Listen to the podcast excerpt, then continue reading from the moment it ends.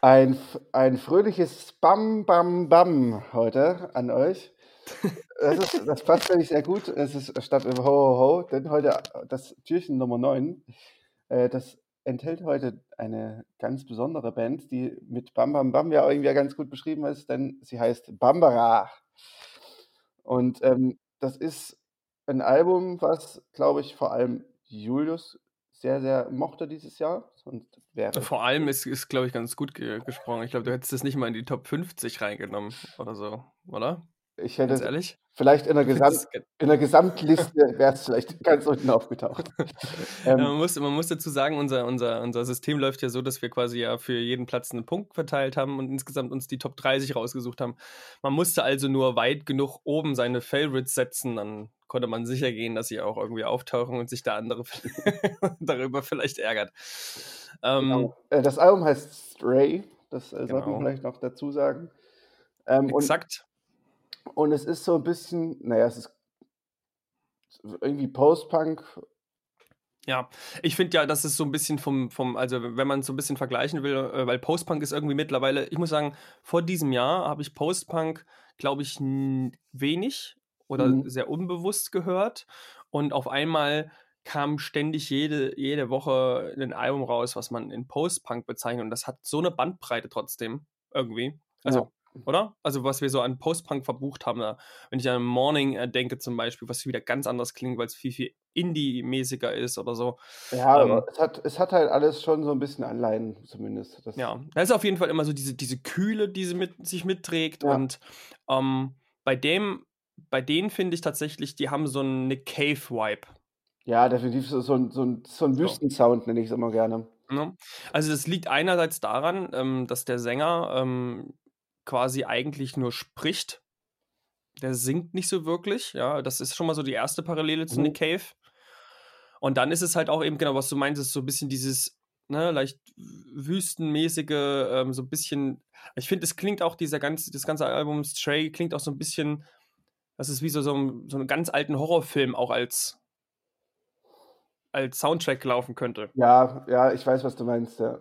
Also es ist so ein bisschen düster, es ist so ein bisschen morbide irgendwie, so vom, vom ganzen die Texte sind ja auch Feeling so, her. Die Texte sind ja auch so sehr, ja. äh, naja, so crime-mäßig irgendwie ein bisschen, ne? Also so, ich weiß nicht, ob ich habe jetzt nicht gehört, ob es eine komplett zusammenhängende Story ist oder ob es immer von, von oh, Song unterschiedlich ist. Aber ja. Es ist auf jeden also Fall immer so, so Storytelling in den Songs.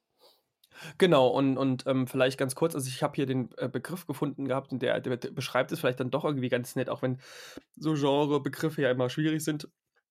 Und umso äh, detaillierter das wird, umso ähm, abstruser werden sie ja auch. Ähm, aber ähm, hier wird, fällt irgendwo das Genre Southern Go Gothic.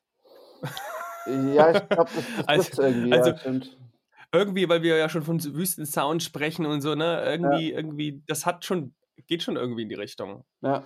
Und ähm, ja, ich finde, es lebt halt sehr von, von, von, ähm, ich habe auch, ein, es gibt auch einen Künstler in Dresden, den ich sehr mag. Ähm, Morty Sanchez ist so ein, so ein Singer-Songwriter, der auch so in die Richtung geht. Also ähm, so dieses düstere, leicht manchmal so irgendwie denkt man so, das ist, klingt jetzt irgendwie nach Desert Rock und dann auf einmal ist es wieder so post-punkig unterwegs.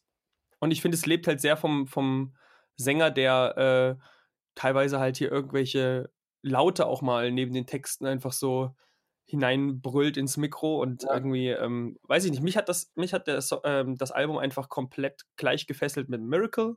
Ich fand den Song großartig. Mhm. Das ist mhm. halt wirklich, der beschreibt auch im Endeffekt das Album, wie das komplette Album klingt.